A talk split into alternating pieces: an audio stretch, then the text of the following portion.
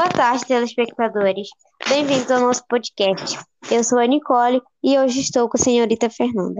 Por motivos de saúde, a Ana Luísa não estará com a gente. Nós somos do oitavo ano e iremos falar sobre a escassez de moradia. Segundo estimativas da ONU, mais de 100 milhões de pessoas em todo o mundo não possuem moradia para viver.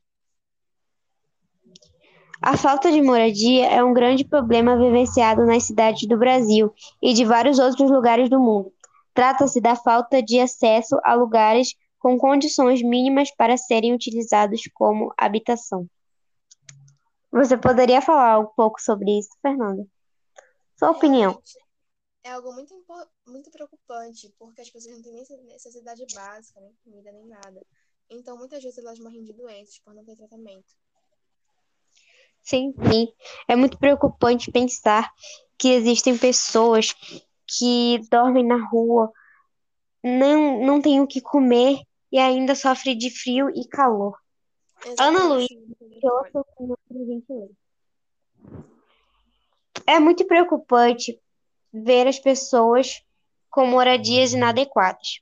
É que esse problema é uma reprodução das desigualdades sociais e de renda existentes na sociedade. Senhorita Nicole, você poderia citar alguns dos principais problemas de moradia? Sim, os principais problemas de moradia. Habitação precárias, como casos em áreas de risco sem saneamento básico. Coabitação familiar.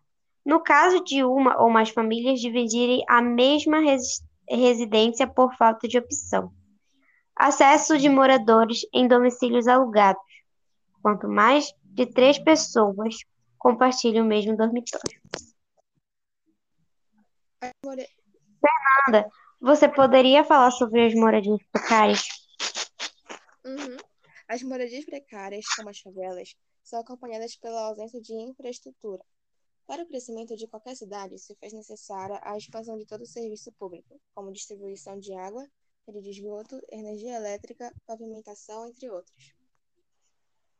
Portanto, ter um lugar para viver não significa apenas ter um abrigo formado por paredes e telhados.